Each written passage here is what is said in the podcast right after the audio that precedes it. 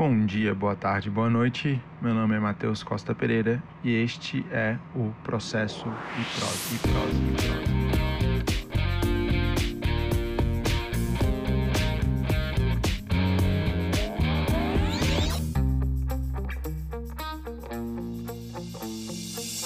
Sequência à nossa conversa sobre tutela provisória, hoje eu vou tratar de três outros institutos ou conceitos que são fundamentais sobre esse tema, que é a compreensão de liminar, contraditório e a de cognição. Então, sem entender bem o que é uma liminar, as técnicas de contraditório e a cognição não dá realmente para transitar, ao menos para transitar bem em matéria de tutela provisória. Então, comecemos pela ideia de liminar. É, esse termo ele comporta ao menos duas exceções na ordem jurídica brasileira. Então, seja do ponto de vista da legislação, seja do ponto de vista da doutrina e da jurisprudência, existem ao menos duas exceções. Não são as únicas, tá? Mas pelo menos são há duas exceções que são mais recorrentes. Na primeira dessas exceções, liminar é identificado com aquilo que é inaudita altera parte.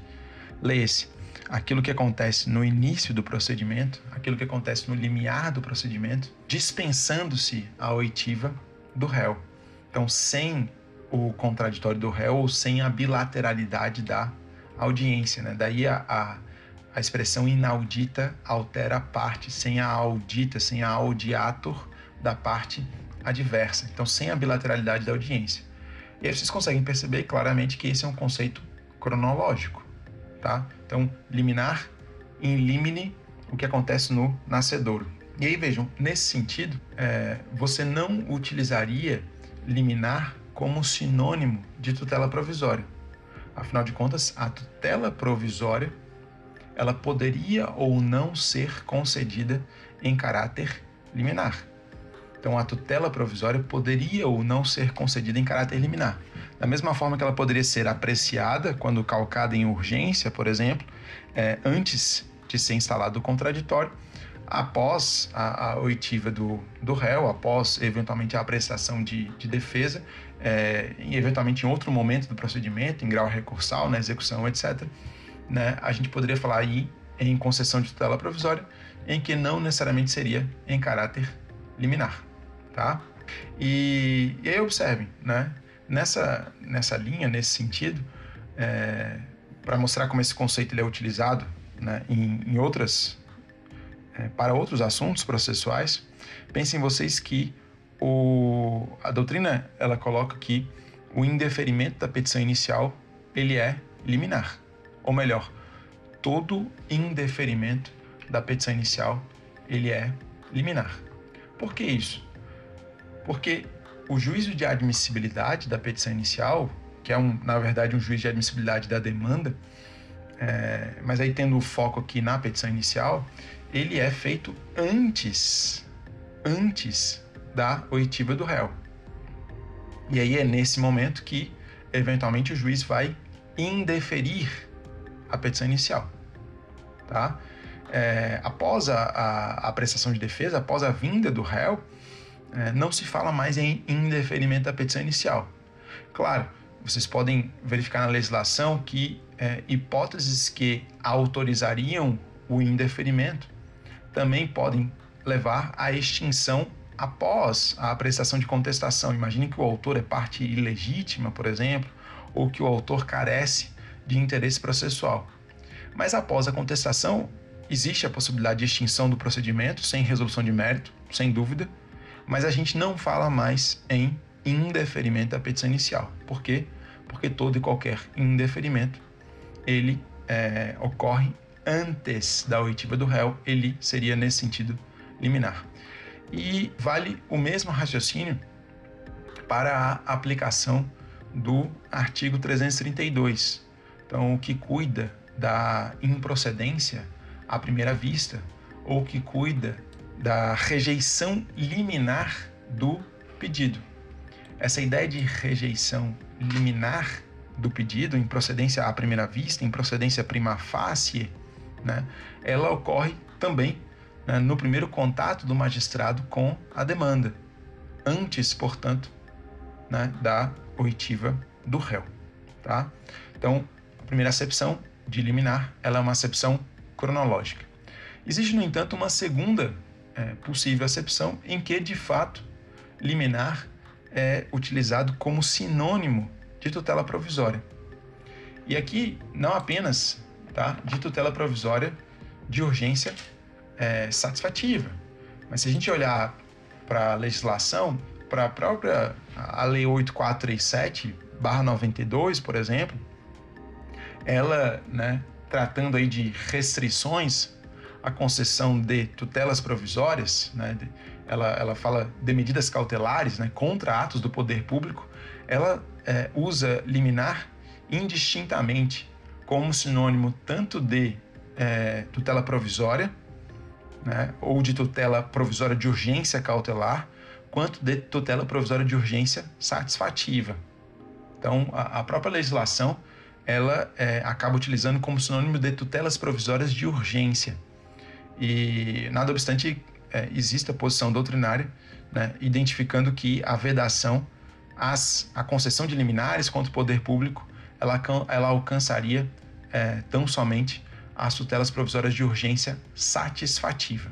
Tá? Mas o fato é que é, não é comum, não é incomum, melhor dizendo, né, é, o, o, emprego da, da liminar como, como sinônimo de tutela provisória. Então fala assim liminar em mandado de segurança, liminar em é, reintegração de posse, liminar é, em tutela é, cautelar e, é, repito, não necessariamente aqui né, com esse conceito, até, e até nesse sentido as pessoas utilizam é, é, liminar inaudita altera parte.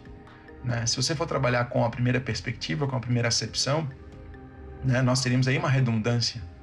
Mas quem utiliza aqui como sinônimo de tutela provisória né, aí efetivamente não haveria um problema. Tá? Então é, é importante a gente ter essa, esse cuidado e é, procurar verificar em que sentido está sendo utilizado ali no, no, no, caso concreto. Tá? E em relação ao contraditório. Bom, existem diferentes técnicas de contraditório. Tá? É, existe o que se chama de contraditório prévio, existe o contraditório diferido ou postergado, e existe a técnica do contraditório eventual. Então, repetindo: contraditório prévio, diferido ou postergado e eventual. Antes, é, vamos ter em mente que o contraditório ele tem uma dimensão formal e uma dimensão material, um conceito, né, um estático e é, um conceito dinâmico. É, e aí vejam, o na dimensão formal, o contraditório ele é entendido como a bilateralidade da audiência. A bilateralidade da audiência. Então, fala-se né, aqui num binômio informação mais possibilidade de reação. Informação mais possibilidade de reação. Tá? É, essa é a visão tradicional do contraditório. E existe uma visão mais recente no Brasil, né, que vem se desabrochando desde a década de 90, no sentido de que o contraditório ele também abrange o direito de participação ou o direito de influência. Então, o direito de participação na construção dos provimentos judiciais ou o direito de influenciar na convicção do magistrado. Essa seria a dimensão material ou concepção dinâmica do contraditório. É, aqui, é, o que se tem basicamente é uma expressão é, é, democrática, né? garantir que os sujeitos que venham a ser afetados por um provimento, neste caso aqui um provimento jurisdicional, eles possam concorrer, eles possam construir né, esse provimento. E de que forma os sujeitos processuais fazem isso? Eles fazem isso basicamente com argumentos, com teses jurídicas, com fundamentos jurídicos, com produção de provas e assim por diante. E aí a, a ideia de que, aí vocês vejam que essa dimensão material ela, ela impacta na fundamentação, é, no dever de fundamentação do órgão jurisdicional, a ideia aqui é que é, esses argumentos eles sejam tomados em consideração né, quando da construção do provimento.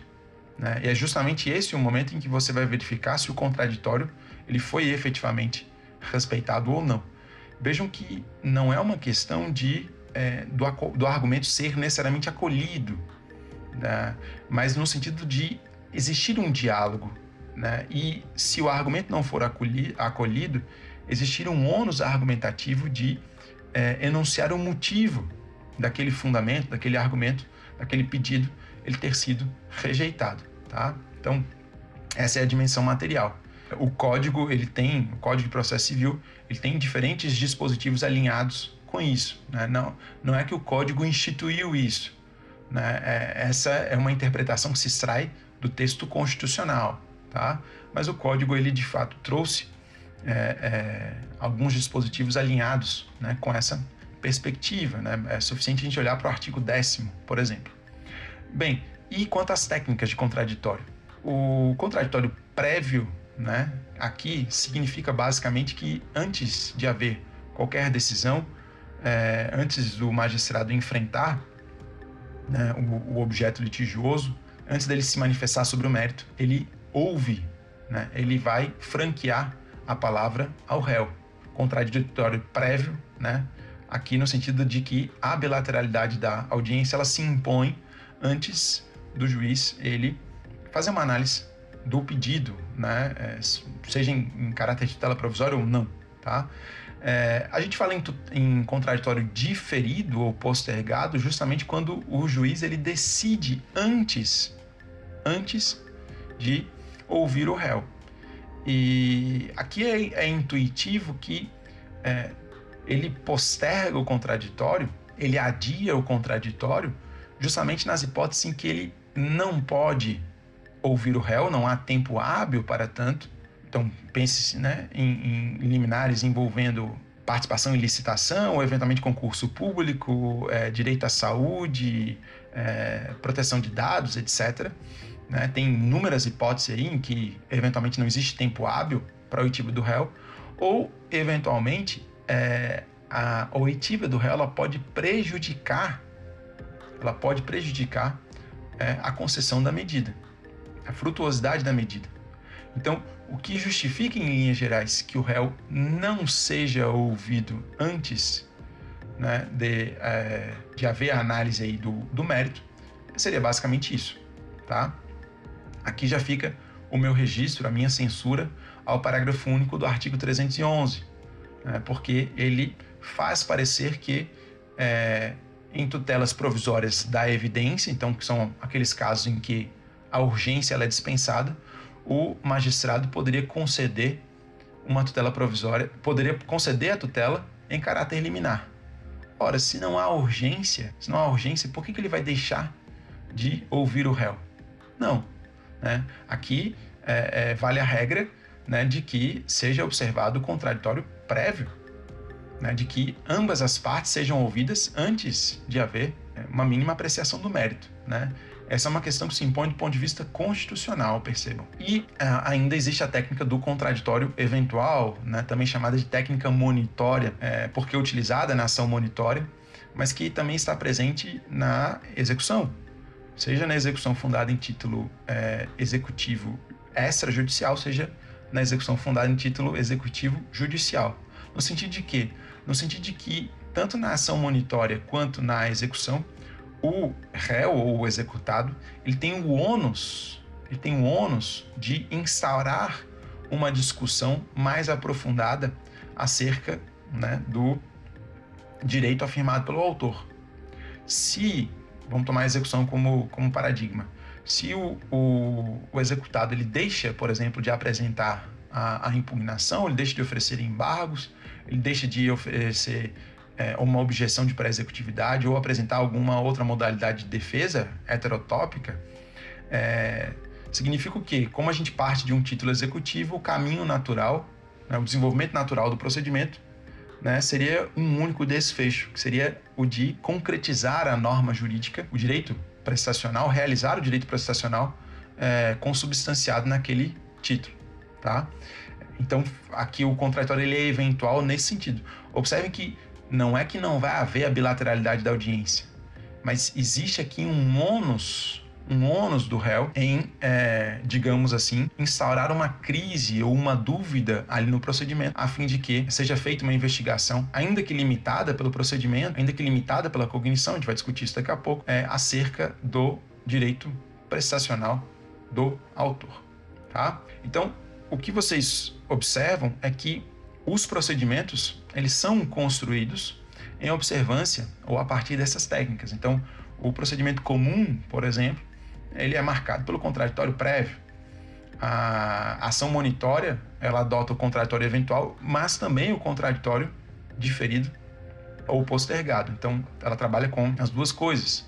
É, e assim por diante. Né? Naqueles procedimentos em que já existe uma tutela provisória institucionalizada, pense-se nas ações possessórias de força nova, é, o contraditório ele é diferido, ele é postergado.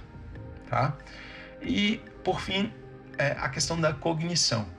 Então, quando se fala em cognição, e a gente vê com muita frequência, né, em decisões de, de negativa de tutela provisória, por exemplo, que em sede de cognição sumária é, não vislumbra a presença dos requisitos né, aptos à concessão da tutela provisória, etc. Então é muito comum a gente ouvir essa expressão, mas vejam que a, a cognição ela, ela pode ser analisada tanto no plano horizontal quanto no plano vertical. Quando se fala que em matéria de tutela provisória, nos interessa mais de perto a cognição no plano vertical, tá? Mas eu vou explicar aqui as duas perspectivas. Então, começando aqui pelo plano horizontal. No plano horizontal, a cognição diz respeito a uma eventual restrição, restrição de matérias que podem ser debatidas naquele procedimento. Então, o que, que vai acontecer? Nessa linha, a cognição ela pode ser parcial ou plena. Parcial no sentido de que existe uma restrição, então o procedimento ele limita o que pode ser discutido, o que pode ser debatido, o que poderia ser ventilado entre as partes, e ele limita naturalmente também é, a atividade jurisdicional. Então pense-se nas ações possessórias, em que não há, como regra, discussão sobre propriedade. Pense-se na numa ação de despejo, que existe ali uma limitação. Pense-se numa, é, numa ação de desapropriação, tenho aqui né, também um, um, exemplo contundente, né, na ação de desapropriação existe uma limitação cognitiva, praticamente há, um, um, debate sobre é, o valor é, do metro quadrado a ser indenizado, né, eventualmente algumas questões paralelas, mas é, tudo girando em torno disso. E a própria execução. Na própria impugnação ao cumprimento de sentença, a gente sabe que existe ali uma restrição das matérias que podem ser suscitadas pelo executado, tá? Então, em todos esses casos, nós temos uma cognição parcial. Quando, no entanto, a gente olha para o procedimento comum, no procedimento comum pode ser não há uma restrição temática. Né? A gente, inclusive, eventualmente você pode estar em algum procedimento especial e eh, ou você pode imaginar, né, algum caso de procedimento especial, mas que por uma necessidade de discutir mais amplamente a matéria, você vai para o procedimento comum. Por quê? Porque é um procedimento considerado neutro. É um procedimento que ele permite, ele comporta uma discussão mais, mais ampla. Né? Não há uma restrição de temas, é um, é um, procedimento em que existe a possibilidade de um exercício pleno do contraditório, não tem restrição a quaisquer meios de prova e assim por diante. E quanto ao plano vertical? Então, aqui tem mais de uma classificação, mas no geral fala-se que no plano vertical a cognição ela se subdivide em cognição sumária e em cognição exauriente, tá? Aqui cognição está centrado na figura, costuma estar centrado na figura do magistrado. Então cognição ou conhecimento, aquilo que vai ser conhecido, aquilo que vai ser que vai ser analisado, apreciado pelo pelo juiz. E essa cognição, ela, como eu disse, pode ser sumária ou pode ser exauriente. Então sumária no sentido de que haveria uma limitação, haveria uma, uma certa restrição à, à, análise do magistrado. Mas aqui não é uma, é uma restrição própria ao procedimento. É, aqui é uma restrição do ponto de vista probatório, do ponto de vista das alegações, do ponto de vista, inclusive, do, do momento do procedimento. Então, o que, que nós temos a rigor? O que nós temos aqui, antes de ser instalado o contraditório, antes da bilateralidade da audiência, o magistrado teve contato apenas, apenas com as alegações do autor. E nesse sentido ele tem, portanto, uma visão unilateral do, dos acontecimentos. E ainda. Ele é, basicamente está tendo acesso aos documentos que são apresentados pelo autor. Então, a, do ponto de vista do ocorrido, né, do ponto de vista do conhecimento né, do, do fato, da análise dos enunciados de fato, existe aqui uma limitação cognitiva. Ora, é necessário ainda que o réu ele venha ao procedimento, que ele possa exercer sua argumentação, que ele eventualmente apresente uma nova versão sobre os acontecimentos, que ele traga sua prova documental, eventualmente que ocorra também a dilação probatória. Então, é, a cognição ela seria sumária, né, no sentido de que existe uma, uma limitação própria aquele momento do procedimento, no sentido de que a matéria ela não pode ser analisada de modo aprofundado. Né? Veja que a gente está aqui no plano vertical, então não há uma profundidade, não há uma profundidade na análise do fato ou das alegações de fato. Então ainda há necessidade de instalar o contraditório, eventualmente ainda há a necessidade de dilação probatória. E a cognição ela é exauriente ela é exauriente quando justamente não há mais essa limitação. Então, quando já foram esgotadas esgotadas as possibilidades probatórias. Quando eu falo aqui esgotadas as possibilidades probatórias, é no sentido de que as partes tiveram a oportunidade de requerer, de produzir as provas, tá? Não, não quer dizer que todos os meios de provas previstos na, na legislação eles tenham que ser adotados. O raciocínio é esse. Né? Se as partes tiveram a oportunidade de esgotar esses meios e, e isso não aconteceu, e, e, elas não requereram, por exemplo, né, me parece que já seria legítimo falar em, é, é em cognição exauriente. Né? Até porque, ao menos aqui, eu particularmente penso que a perspectiva deveria seguir não tanto aqui da, da cognição, mas uma perspectiva do contraditório. Então, houve um exercício pleno ou não do contraditório? Né?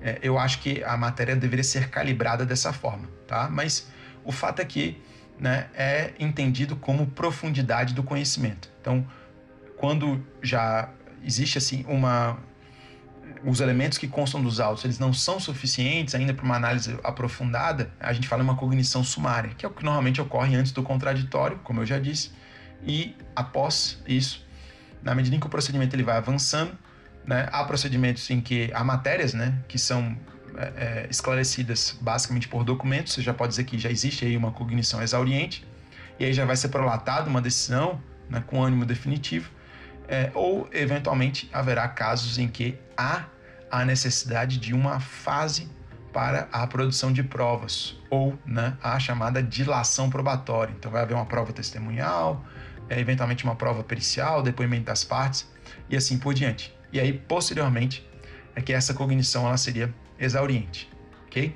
Então, feitas essas considerações, né, me parece que esses, a partir né, dessa, dessas duas conversas que nós tivemos aqui sobre esses conceitos, né, é possível aí transitar por esse tema com, com relativa tranquilidade, é, é possível fazer uma leitura dos artigos correspondentes aí no Código de Processo Civil e é, extrair né, é, e interpretá-los né, com, é, com segurança, ok?